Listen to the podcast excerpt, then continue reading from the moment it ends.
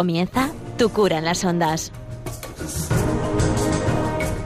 Con el padre Íñigo Ugalde.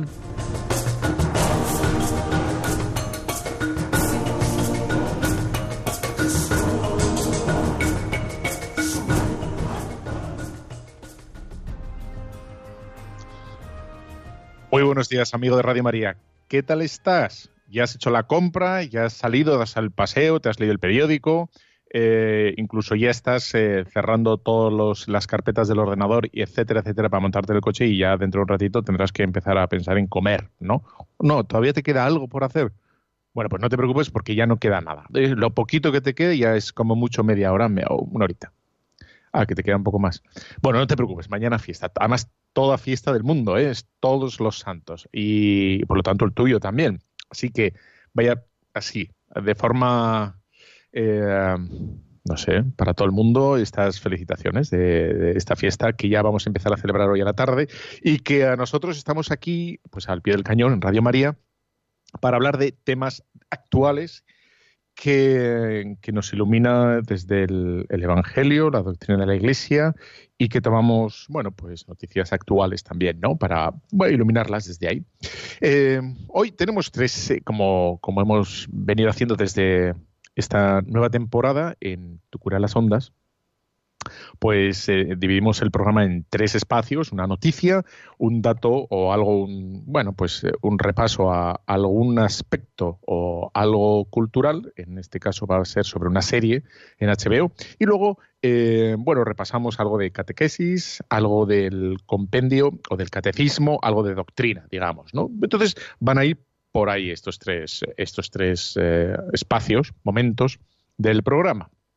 La primera noticia, vamos allá con el tema. Entonces, hoy vamos a hablar por primera vez, o, bueno, mm, no sé si por primera vez o no, pero vamos a hablar del tema eh, de Jeffrey. Este es un, caso que se da en Texas y que eh, me parece que es muy interesante porque no es es la primera vez, sino que es, eh, bueno, incluso la tercera vez, ¿eh? o así que salen los medios de comunicación, eh, fuera. Bueno, que salen en los medios de comunicación como la injerencia o la intromisión o, o cómo el Estado entra a formar, digamos, parte de las decisiones de las familias y, bueno, insta, obliga, manda a, bueno, a un padre en este caso, a, iniciar un tratamiento de cambio de sexo, en este caso de, bueno, eh, darle hormonas que bloqueen el, bueno, el, crecimiento de un niño de siete años, de años, ¿no? Pues este es el, caso, ¿no? Este se da en Texas. Eh, los padres eh, son Jeffrey Younger, que supongo que será así, en inglés más así será Jeffrey Younger. Bueno, y ella es eh, Annie Gorgulas, o yo qué sé qué. Bueno, que hay una, un divorcio en medio, entonces ella es la que quiere no empezar con el niño ese tratamiento de cambio de sexo, es un niño. Y, bueno, y el padre dice que, que, no, que efectivamente no quiere nada de eso. Entonces se interpone una demanda y es el, bueno, el juez en este caso, el que estima que sí que a los siete años el niño tiene que empezar ya mismo a, bueno, a, tomar todos los bloqueadores, ¿no? Eh, para que el niño, digamos, progrese, crezca conforme a su sexo eh, biológico, ¿eh? que es un niño. Pero claro, saco esto a colación porque hemos tenido hace poquito otro tema, otro, otro problema, ¿no? Que es el, el del niño Alfie Evans, ¿no? que tenía esa enfermedad degenerativa sin cura y que también los tribunales británicos decidieron que, eh, que el padre no podía dar eh, alimento al niño.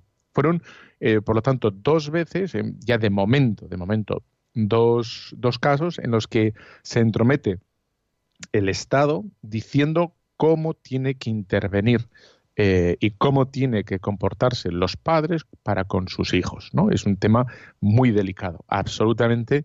Bueno, había guardado aquí un vídeo que se me ha venido a freír puñetas cuando estábamos preparando los volúmenes antes del programa, eh, como un, bueno, es que, el, bueno, ya lo he perdido, pero es un político español eh, que afirma en una de las cámaras, de, pues no sé en qué, en qué región de España es, pero afirma claramente, sin, vamos, sin vergüenza alguna, que los niños no son de los padres, ¿eh? que los niños son del Estado y que el Estado tiene obligación de proteger a los niños, el Estado tiene obligación, no me estoy equivocando, ¿eh? el Estado tiene obligación de proteger a los niños de la ideología de sus padres. Y por tanto, son, eh, es el Estado el que tiene la última palabra en la educación de, de los hijos. En definitiva, también porque dice este político que, lo siento, me gustaría haberos puesto, conseguir el, bueno, si lo consigo, os lo pongo pero como efectivamente eh, como paga por la educación de los niños, el Estado es el que tiene obligación de, digamos, educar a, los niños. Bueno, esto es un tema, eh, me parece absolutamente increíble que se está dando a, estas alturas de, del siglo XXI o de la, de la historia de la humanidad, como hemos, parece que hemos avanzado tanto y no, ¿no? Bueno, pues em, contrasta todo esto con esa proclama y esa, mm, esa predicación constante, machacona, eh, de, que somos libres, ¿no? Somos libres para hacer lo que nos dé la gana, absolutamente. Y ese, ese mismo argumentario de que somos libres para hacer con nuestro cuerpo, nuestro tiempo, etcétera, lo que nos da la gana, resulta que, que no, nos ponen, estas mismas personas nos ponen eh, límites, nos ponen barreras y nos dicen cómo debemos comportarnos en una serie de, bueno, de temas, campos, que ellos entienden cuáles son. Por ejemplo, la educación o la sexual o, bueno, u otras, que dicen, bueno, aquí voy a decirte yo cómo tienes que pensar. Y a la vez afirman que, somos absolutamente libres, ¿no? Bueno, pues es, es una cosa que, bueno, yo creo que cada vez se explicita más, viene más al cuento y, tenemos que estar preparados. El otro día, ¿te acuerdas que estuvimos hablando de John Henry Newman, este, este buen hombre? Y bueno, te voy a leer una cita que este, bueno, los santos y los intelectuales finos son, una especie como de, de, faros, ¿no? Y que ven, gracias a Dios, se alzan a contramarcha de la corriente de, la cultura dominante y son capaces de ver ¿no? Eh, a través de la historia lo que va a ocurrir. Ahí tienes, por ejemplo, también a Chesterton o como luego te voy a leer un párrafo del mismo Ratzinger, son capaces de, anticiparse a los tiempos y ver lo que va a ocurrir ¿no? por el devenir del, pensamiento. ¿eh? Cómo el pensamiento se va debilitando absolutamente y de forma natural, si se debilita el pensamiento, pues ocurren cosas nefastas, ¿no? Y depende de qué aspecto, si es el religioso, o si es el familiar, o si es el económico, o es el lo que fuere, pues unas consecuencias son unas u otras. Bueno, pues ya así en 1877 decía esto, ya lo caso de su vida, este, este santo de, de la Iglesia Católica y que lo celebraron con regocijo también la Iglesia Anglicana, decía esto. En este día de indiferencia religiosa y de incredulidad, estamos en el siglo XIX, ¿eh? a finales del siglo XIX, estamos ahora en el XXI.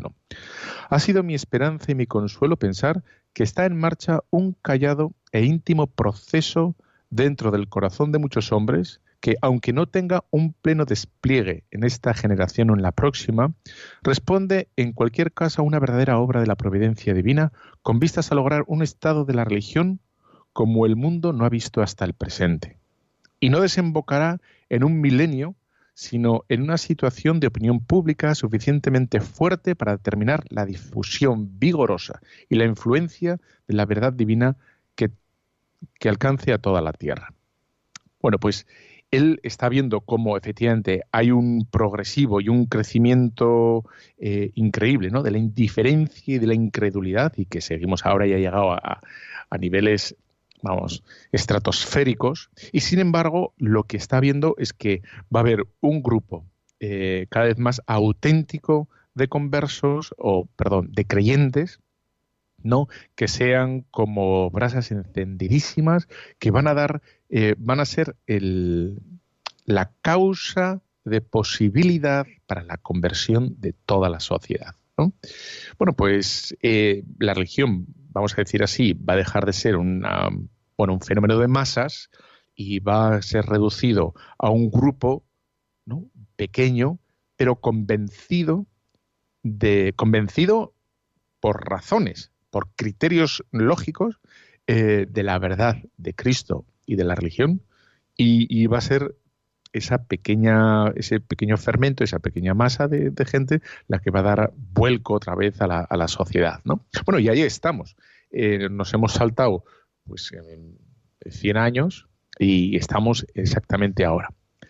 Bueno, hablando del caso de este Jeffrey, o Jeffrey, o Jeffrey, whatever, eh, en, este, en este caso de como que la vida se, se malogra, en la vida, eh, bueno, queda, queda en manos del Estado y, es el Estado, en definitiva, el que va a designar qué vida importa, qué vida no, hasta en qué podemos hacer con el cuerpo, qué vida... y los padres quedan absolutamente desterrados ¿no? y apartados de las decisiones vitales para sus hijos. Quiero poner un vídeo que lo voy a ir traduciendo un poquito, que es muy bonito. Entonces, eh, lo puedes encontrar en YouTube, que se titula 99 Balloons. En inglés significa globo, ¿no? Balloons. Entonces, eh, bueno, yo lo pongo, la música es muy bonita, las imágenes son preciosas y yo voy traduciendo la voz del padre que narra esos 99 días de, su hijo, porque esa es la, historia, ¿no? Como el padre narra eh, la, corta vida de su hijo que nace con de parte de los de los médicos diciendo que, que no va a sobrevivir al nacimiento y sobrevive pues, pues 99 días. Dice así, el, ¿cómo, cómo lo enfoca el padre esa eh, bueno, pues mala noticia, cómo lo enfocan los padres y cómo viven esos 99 días. Vamos allá. Right now you are two months from being born. Bueno, we just found out that you have trisomy 18, also bueno. called Edward syndrome. Estás a dos meses de nacer. Los médicos nos han Your dicho mom que and I are praying síndrome. against that. We're praying for healing. Nosotros rezamos We're para praying que te for nothing less than a recuperes miracle. por un milagro. You're our first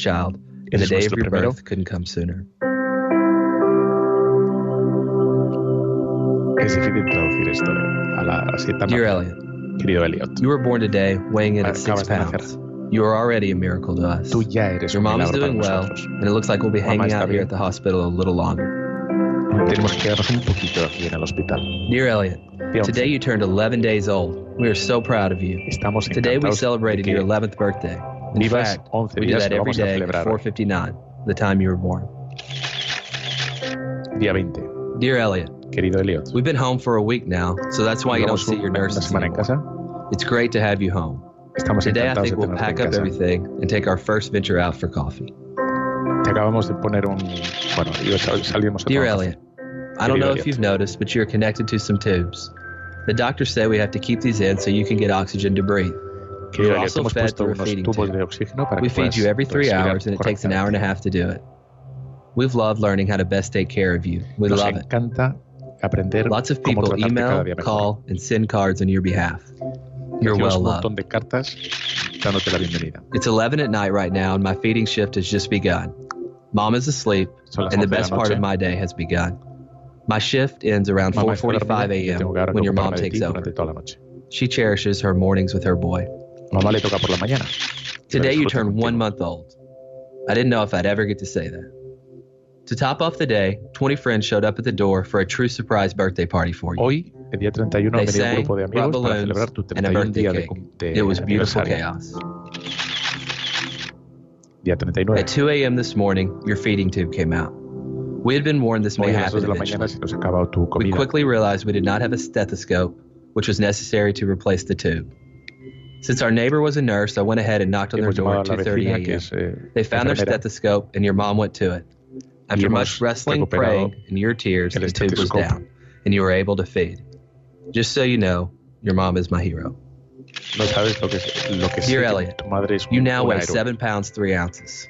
You're growing, and your food has been bumped up because of your good appetite. You continue to find new ways to steal our hearts. y sigues adivinando Dear Elliot, today marks two months of your life. Your mom and I are so thankful we know you. Nosotros We know your tan face, encantados de your noises. We know that bath time and massage are your favorite daily Podemos activity. darte masajes a tus You finally learned how to suck your thumb by yourself. Acabas de aprender cómo Because of chuparte el dedo trisomy ti solo. 18, you were born with clenched fists, and being able to do this is actually quite difficult. Way to go, Cosa, son. cosa bien difícil, pero las. Dear Elliot, we 76. celebrate your birthday every day with a picture. celebremos, lo volvemos a Lately, we've tried to get a bit more creative. Cada día lo hacemos con mayor creatividad. Dear Elliot, I realize you can get frustrated with your tubes and your frequent congestion. que te Please know that your mom and I are doing everything we can to make you Estamos comfortable. haciendo, papá y mamá, todo lo posible para que estés lo más confortable posible. Día 83. Dear Elliot, well, you tipped the scales today at 8 pounds 14 ounces. Quite an accomplishment. Acabas de You crecer. also have managed to grow a pretty decent mullet. Dear Elliot, Querido we all got to go to a reunion at the hospital. Vamos al I've never seen your mom more happy. Mamá The joy she felt getting to show off her son can't be described with words. In fact, She compared it to the way a mother would feel when her son becomes president or wins a Heisman or develops a cure for cancer. The logic of medicine says you shouldn't be alive, but you are. Porque You are such a fighter. Día 96. Dear Elliot, you have now passed the three month mark. has pasado tres You also got your first cordless pictures taken today. No feeding tube, oxygen, Hemos or quitado stickers. los tubos de alimentación. This was no small accomplishment, but we got it done. Have I told you lately that we are so proud of you? Te he dicho que estoy orgulloso de ti, Dear Elliot, querido Elliot. today you went to be with Jesus. Hoy te has ido con Jesús.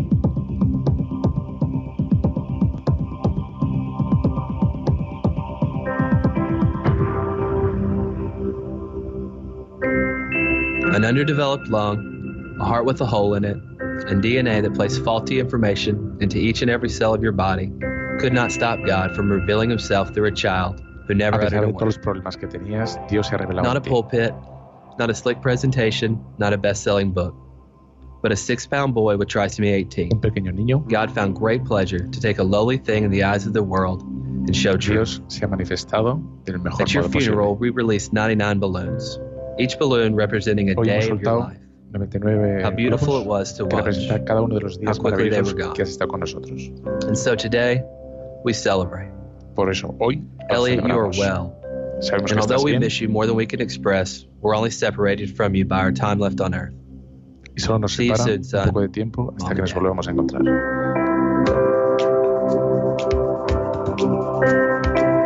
Elliot Harman, Money Live for, vivió 99 días.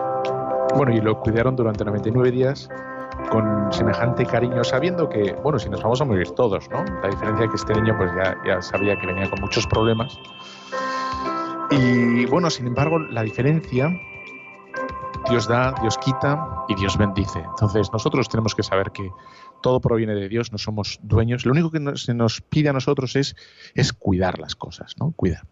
Bueno, en, en esta, en esta locura en la que estamos, en el que no cuidamos las cosas, sino que nos sentimos dueños absolutos de, de todo lo que existe, queremos incluso pervertir, pervertir en el sentido de cambiar el significado de todo, ¿no? Y, y renombrar nosotros el significado de, bueno, de la familia, de la sexualidad, de qué es un hombre, qué es una mujer, etcétera. Y por eso te voy a leer un poquito un texto de, de Ratzinger, no Benedicto XVI, ¿eh? antes de, que fuera nombrado papa.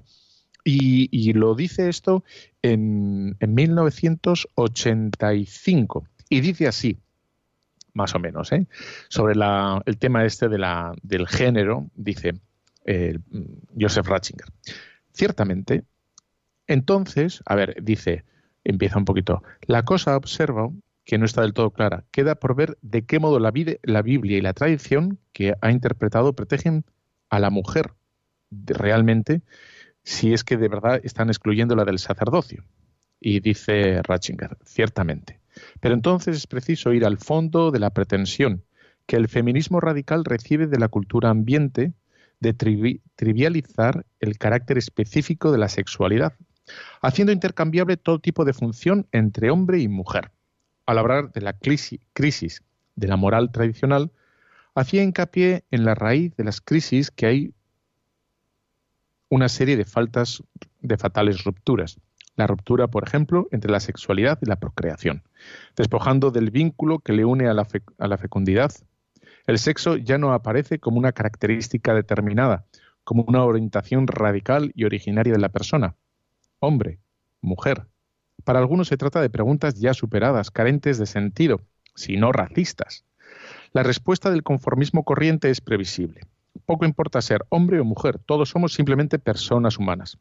Esto en realidad no, no deja de ser grave, por muy bello y generoso que parezca. Significa que la sexualidad no se considera ya como enraizada en la antropología, Significa que el sexo se mira como una simple función que puede intercambiarse a voluntad.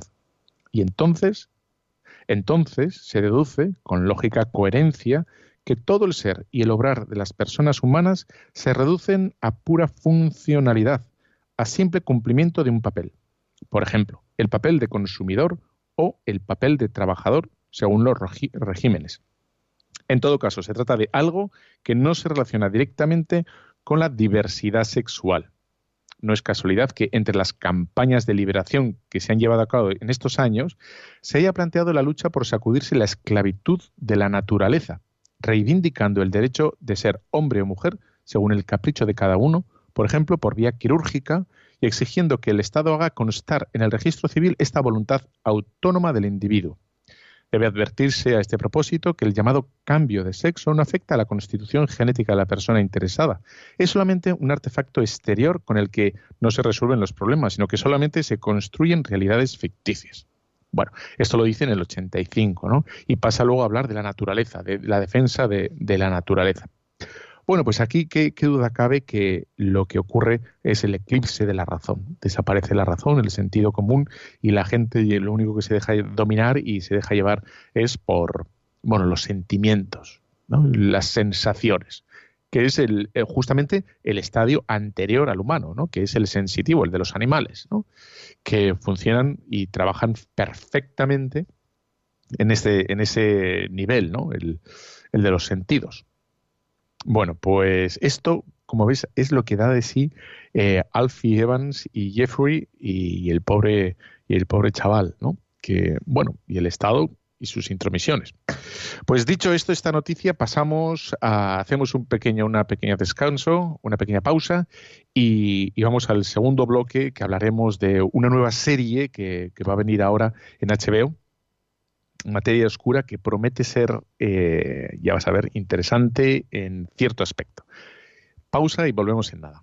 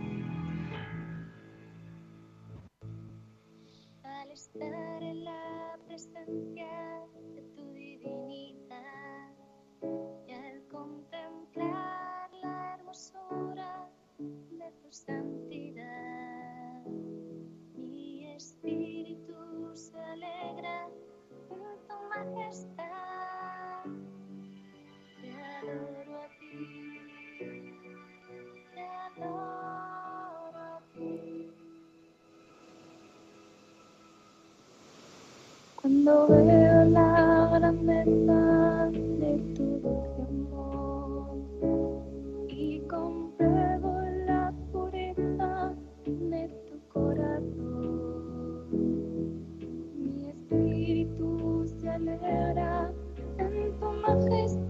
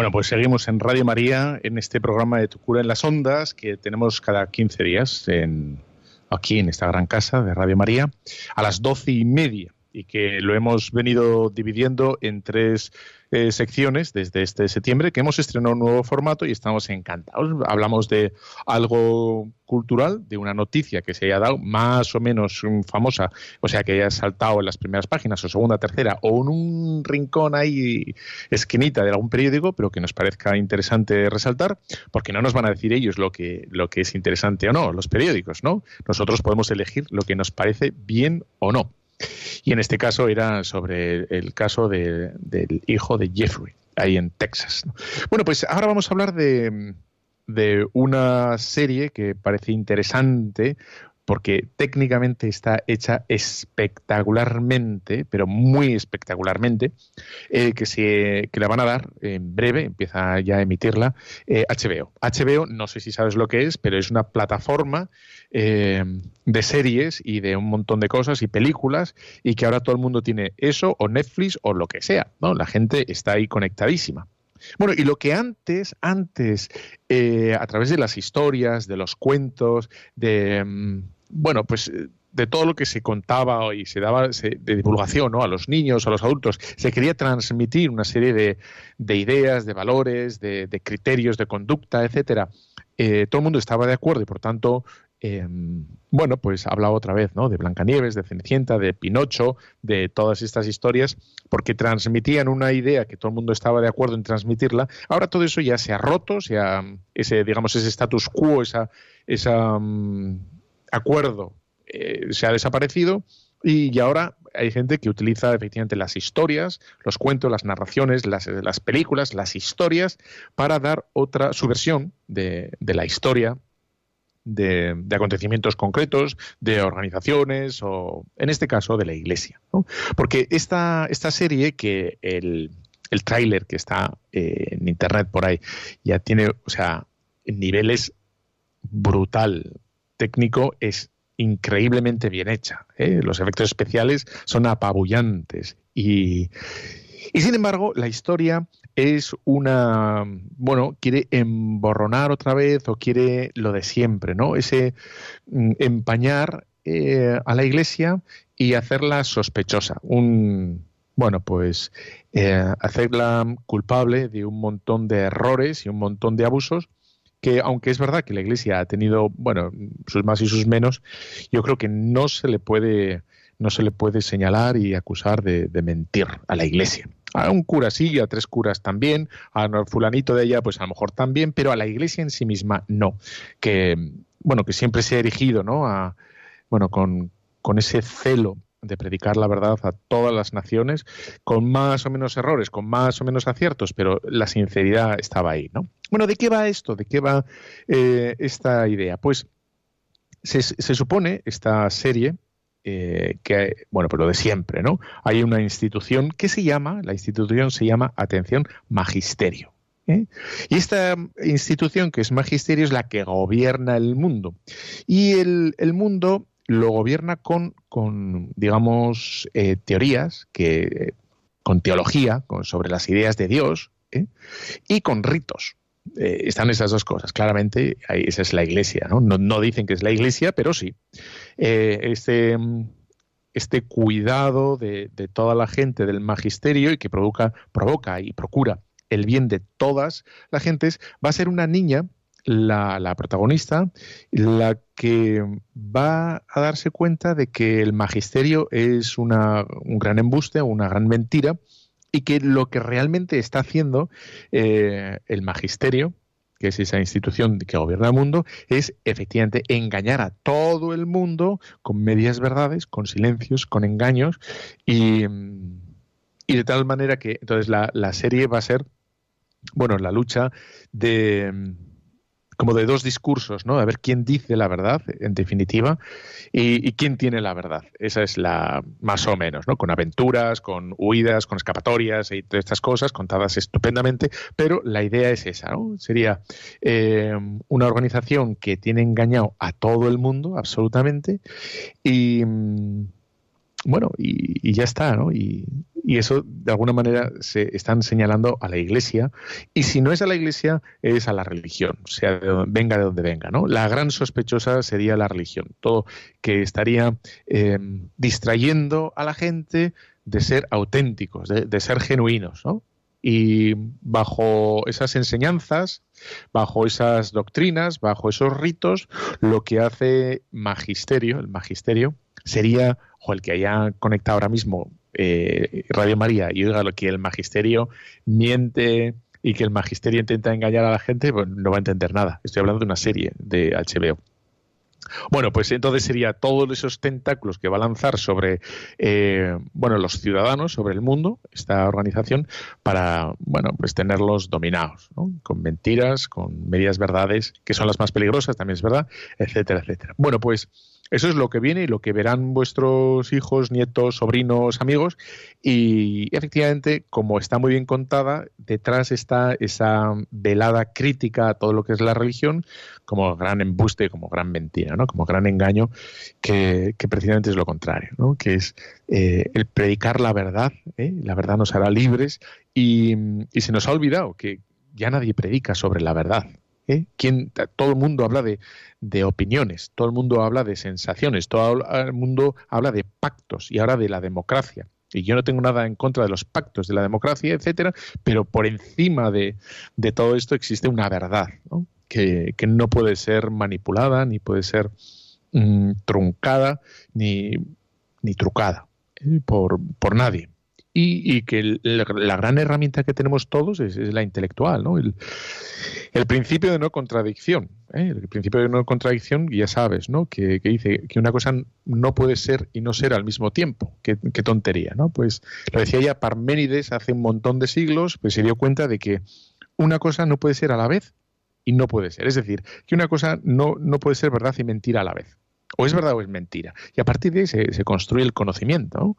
Y esa es la verdad. Eso es una cosa, es o no es. Esto es verdad o mentira. Esto es azul o no es azul. Pero a partir de ahí, eh, está aquí o está allá. Pero a partir de ahí es cuando se construye, digamos, todo el relato intelectual.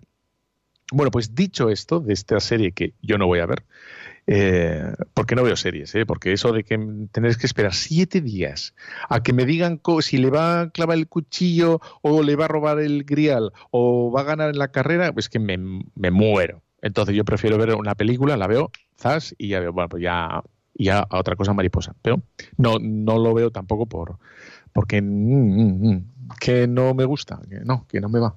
Eh, ya está. Venga, hacemos otra pausa y pasamos al, al, siguiente y último bloque, que en el que vamos a hablar de la idolatría. Porque algo ha pasado, vamos a ver qué ha pasado o qué, qué es lo que se dice. Hablamos de la idolatría en, las, en el Antiguo Testamento, eh, el Señor, el Nuevo Testamento, luego de los mártires, que tengo algunas cuantas, eh, bueno, eh, escenas de mártires, actas eh, martiriales, y mm, bueno, y, vamos a, entender un poquito más qué significa que Jesucristo es el Señor. Hacemos una pequeña pausa y volvemos. Bueno, te pongo el credo eh, y, y, arrea para adelante. Te voy a poner a Juan Pablo II, qué credo ni qué nada. El que, que me, me encanta este hombre. A ver.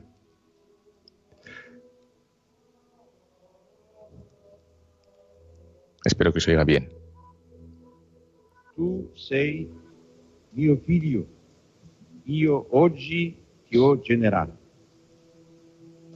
Io gli sarò padre, egli mi sarà figlio.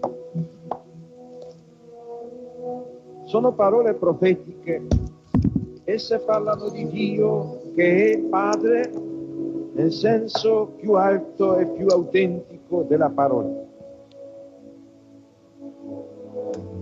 Dice Isaia, Signore, tu sei nostro Padre, noi siamo argilla e tu colui che ci dà forma. Tutti noi siamo opera, delle tue mani. Qué bonita, qué voz más bonita.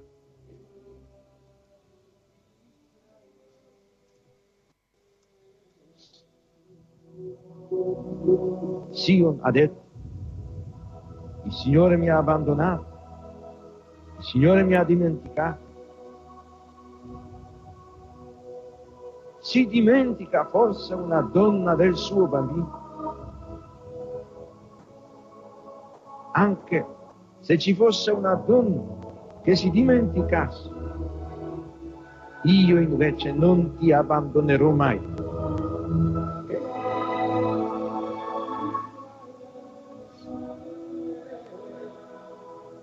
È significativo che nei brani del profeta Isaia la paternità di Dio si arricchisca di connotazioni che si ispirano alla maternità. Gesù annunzia molte volte la paternità di Dio nei riguardi degli uomini, riallacciandosi alle numerose espressioni contenute nell'Antico Testamento. Per Gesù Dio non è solamente il Padre di Israele, il Padre degli uomini, ma il Padre suo, il Padre mio. Pater noster, qui es in celi, sanctificetur nomen tuum, adveniat regnum tuum, fiat voluntas tua, sicur in cielo ed in terra. Padre nostrum quotidianum da nobis hodie, e di Mittenovi se levitava strada, sicuro nostri vittimi, dei vittori nostri, e se nos induca in tentazione, sed liberano da malo. Qué bonito, qué bonito.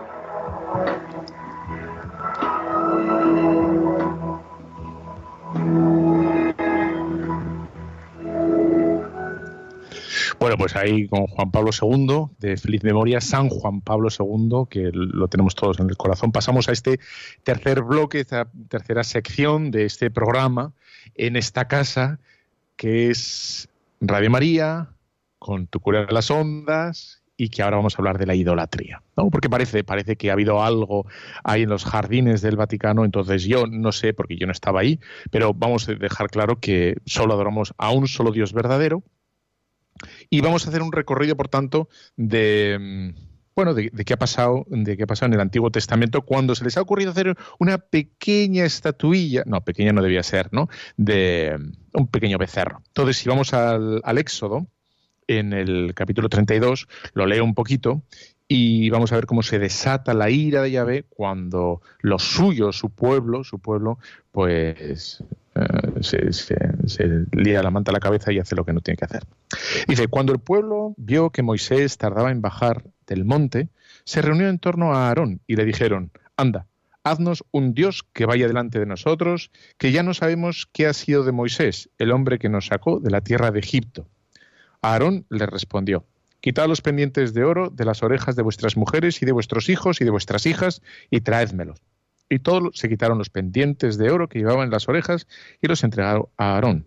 Los tomó él de sus manos, hizo un molde y fundió un becerro. Entonces ellos exclamaron, Este es tu Dios, Israel, el que te ha sacado de la tierra de Egipto. Viendo esto, Aarón erigió un altar ante el becerro y anunció, Mañana habrá fiesta en honor de Yahvé. Al día siguiente se levantaron de madrugada y ofrecieron holocaustos y presentaron sacrificios de comunión. Luego se sentó el pueblo a comer y beber y después se levantaron para solazarse. Entonces habló Yahvé a Moisés y dijo, anda, baja. Yo creo que diría algo así, ¿eh? anda, anda.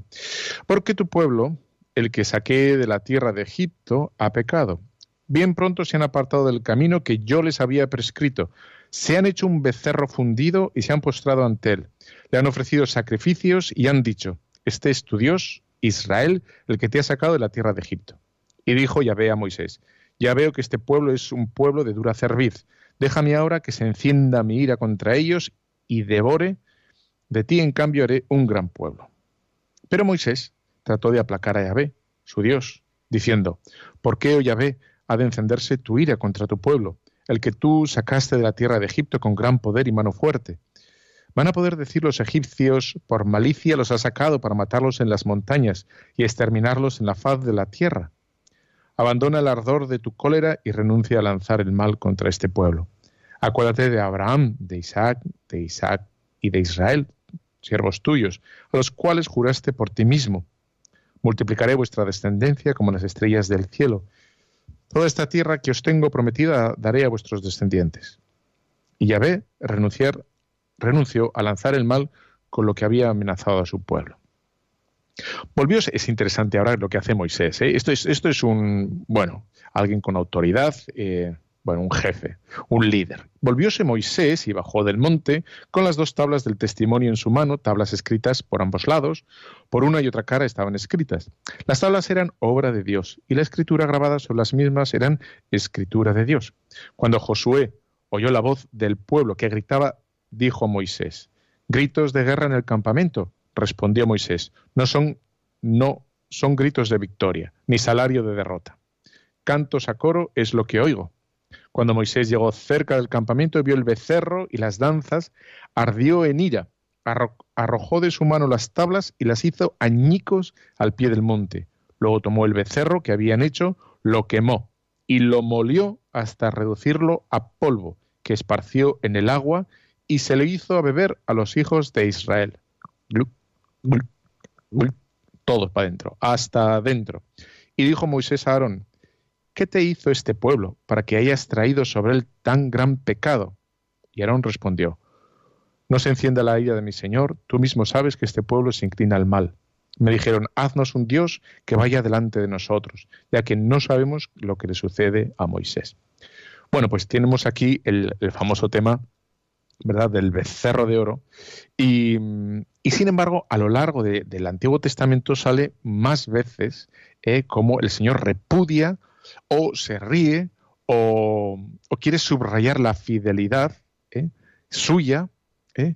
en contra de los, de los ídolos y de las divinidades falsas que adoran los pueblos cercanos e incluso a veces caen en la tentación, el pueblo de Israel, de adorar, ¿no?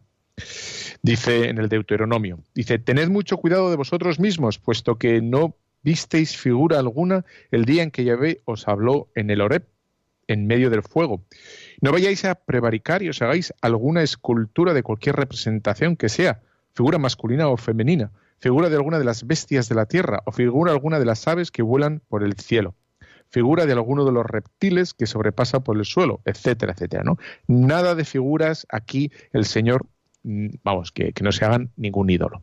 Voy a leer un, solo salmo más y luego mm, doy como el, eh, luego al final, el que quiera hacer alguna pregunta, que eh, abriré, bueno, digo el, número de teléfono y ya está. Y en, el Salmo 115 dice así. Eh, nuestro Dios en los cielos y en la tierra, todo cuanto le place lo realiza. Los ídolos de ellos, plata y oro, obra de mano de hombre. Tienen boca y no hablan, tienen ojos y no ven, tienen oídos y no oyen, nariz tienen y no huelen. Tienen manos y no palpan, pies y no caminan, ni un solo susurro en su garganta. Como ellos serán los que los hacen, cuanto en ellos ponen su confianza. Bueno, pues ya está. Dicho esto, esa claridad, esa contundencia que tiene el Antiguo Testamento, el Pentateuco sobre todo, sobre el no hacerse ídolos en absoluto de, de Dios, es verdad que ya en el Antiguo Testamento, en un par de ocasiones, habla, por ejemplo, en, el Arca de la Alianza, cómo hacer unas figurillas de unos ángeles, ¿eh? alguna figura así. Y luego también habla de, aquella famosa serpiente que tenía que ser levantada para que todo el que mirara se salvara, ¿no? Bueno, pues sí, hay un equilibrio ahí entre, entre no adorar a los ídolos y, sin embargo, algunas señales va a dejar Dios para que acudan a ellas con fidelidad o con, con fe y, Dios intervenga. ¿eh? Pero no van a ser Dios. ¿eh? Todo ídolo eh, será repudiado, absolutamente repudiado. ¿no? Nada, nada de nada. Bueno, parece ser ¿no? que, que, ha habido unas figuras ahí en el Vaticano, da igual, sea lo que sea. Bueno, no sé lo que ha pasado, Dices, no, nosotros solo adoramos a, a, Jesucristo y a nuestro Señor y punto, y nada más. No nos postramos ante nadie, ante nadie, ni ante nada. Solo nos arrodillamos en la, en la transustanciación, en, en, la consagración, y cuando entramos en una capilla, ¿verdad? Eh, nos arrodillamos ante el Señor sacramentado si está presente. Nos arrodillamos como un acto de humildad ante el sacerdote en la penitencia, no al sacerdote, sino la presencia misteriosa de Cristo para pedir perdón y nos absuelva. Pues, y ya sabemos ¿no? que si no podemos, porque tenemos un poquito mal las rodillas, pues eh, no nos arrodillamos y no pasa nada, porque el Señor es bueno y nos, y nos, nos sigue ¿no? y no, nos entiende. Bueno, de aquí, de esto tan, digamos, tan descarado que puede ser hacer construir un ídolo, ¿no? Como en este caso un becerro, o adorar ídolos que son ajenos del todo, ¿no? Que son, bueno, que no son cristianos, por lo tanto son ídolos, significa que son falsos, falsos eh, dioses. Eh, lejos de nosotros, ¿no? Y sin embargo, esto de, de, de traer eh, como dioses mm, ajenos a nuestra casa no es tan descabellado, porque ahora con el tema de la superstición y, de tantas cosas, la gente mete eh, estatuas de Buda en su casa. Y de hecho yo he visto en tiendas, en grandes superficies, no voy a decir nombres, de estos de... No, iba a decirlo, pues no, para eso no digo.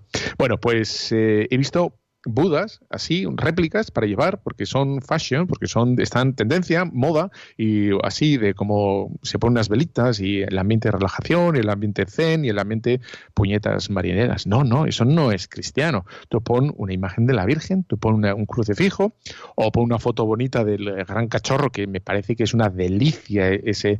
Tengo una foto que sacaron, yo creo hace dos años, en el en el programa de fiestas, bueno, fiestas no, de Semana Santa de Sevilla, y una cenital que se ve el, rostro del cachorro, es, es, me enamora ese rostro, ¿eh? es, una delicia.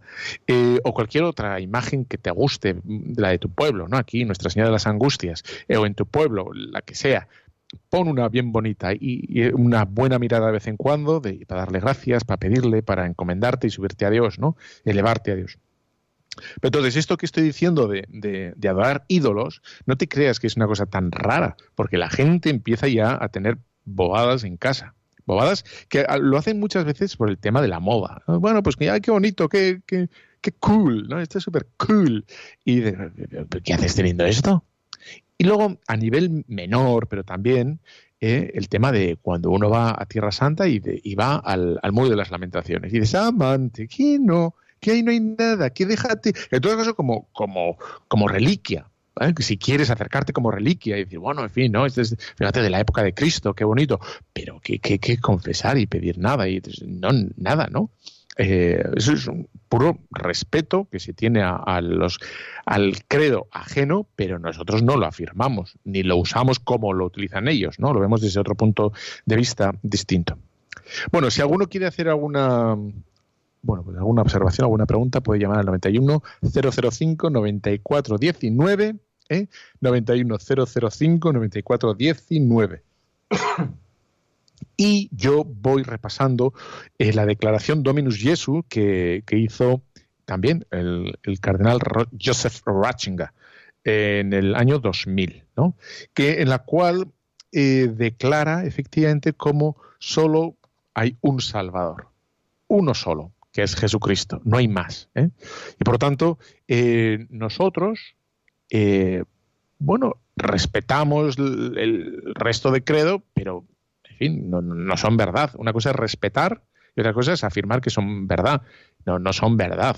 O sea, hay mucha gente que cree en cosas falsas.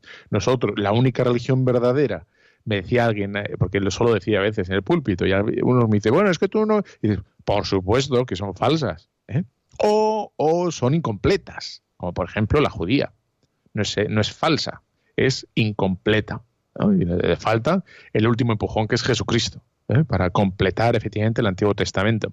O también son incompletas y por tanto, en la medida que se prevean, digamos, completas, pues sería un gran error. Pues, pues lo que son las anglicanas, las protestantes, diversas, eh, bueno, confesiones cristianas, que bueno pues tienen fragmentos, partes de, nuestra, de nuestro credo.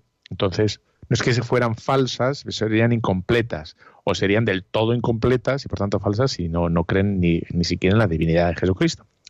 Bueno, pues en el, en el año 2000, Joseph Ratzinger, eh, supongo que a petición del Papa Juan Pablo II, pidió, nos quedan cinco minutos, eh, sí, eh, nos pidió una, una aclaración y una declaración, que es este, la puedes encontrar en internet, Dominus Jesus, en el cual se confiesa y, se quiere dejar claro cómo nosotros creemos que solo hay un Salvador, uno, ¿no? la plenitud y el carácter definitivo de la revelación de Jesucristo. Fíjate lo que estamos diciendo, ¿eh? plenitud y carácter definitivo de la revelación de Jesucristo. O sea, no va a haber nadie ni nada ¿eh? Que pueda añadir nada, ninguna aparición ni revelación, nadie, y mucho menos cualquier otra religión, puede añadir nada a, a lo que Cristo nos ha enseñado para nuestra salvación. Y además de forma definitiva. No es que la plenitud tenga un, momento histórico y luego ya se pase, sino que ya esto es para siempre todo el que venga después intentando organizar un poquito o explicando a su manera las enseñanzas de Cristo, no. Dice, bueno, la unicidad, la universalidad de Jesucristo para todo el mundo. ¿eh? Es, esa es la idea. Y dices, Cristo es uno siempre para todos. ¿eh? Es el mismo para todos siempre. Y debe ser esto, en efecto, firmemente creído, dice Joseph Ratzinger, o dice el Papa Juan Pablo II, ¿no?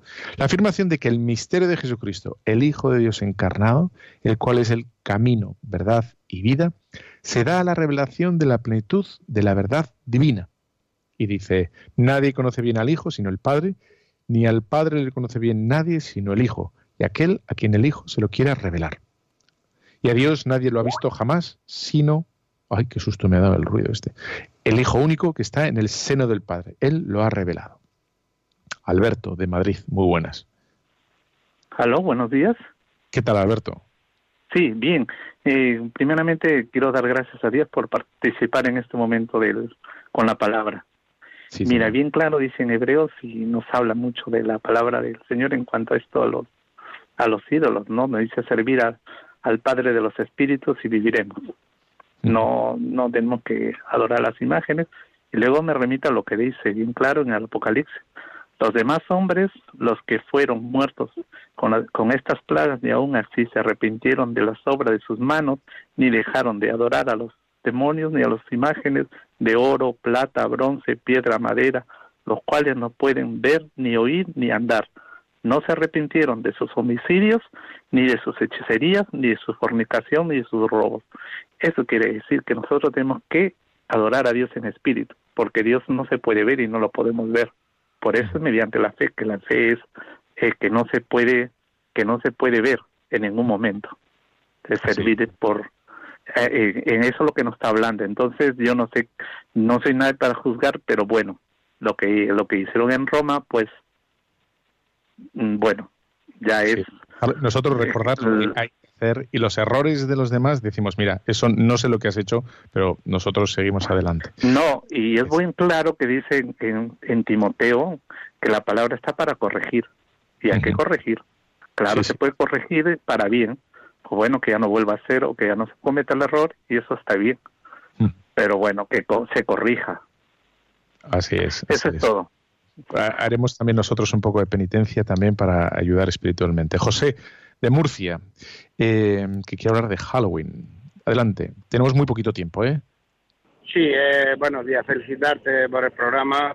Bueno, simplemente dejar a decir que los creo que no estamos suficientemente los cristianos eh, o no sabemos. Yo creo que es la ignorancia por el tema de Halloween.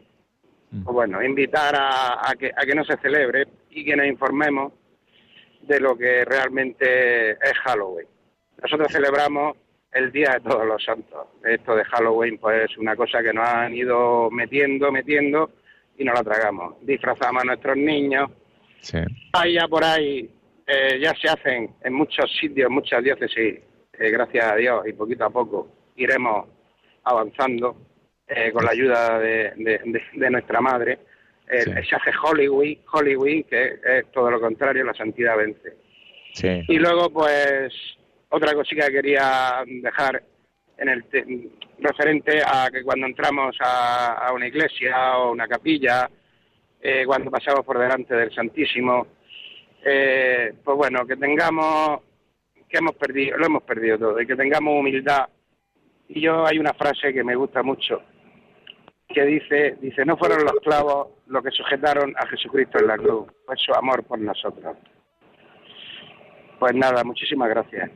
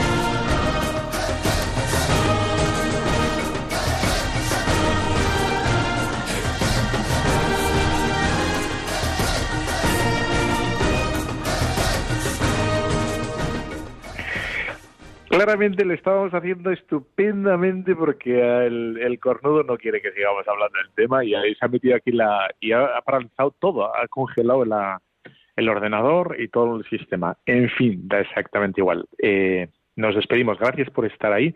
Merece la pena, efectivamente, que tengamos al Señor muy en el centro del corazón y bueno, y con nuestra vida, ¿verdad? Ir dando bueno, pues ese- habrá que hacer un poquito de penitencia para restaurar todo y para reparar.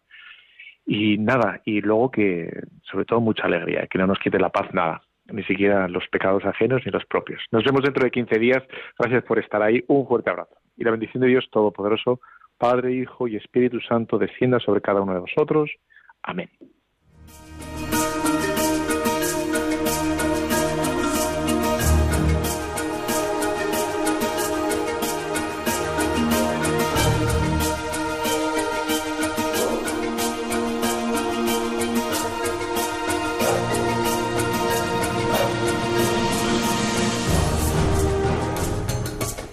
Han escuchado Tu cura en las ondas con el padre Íñigo Ugalde.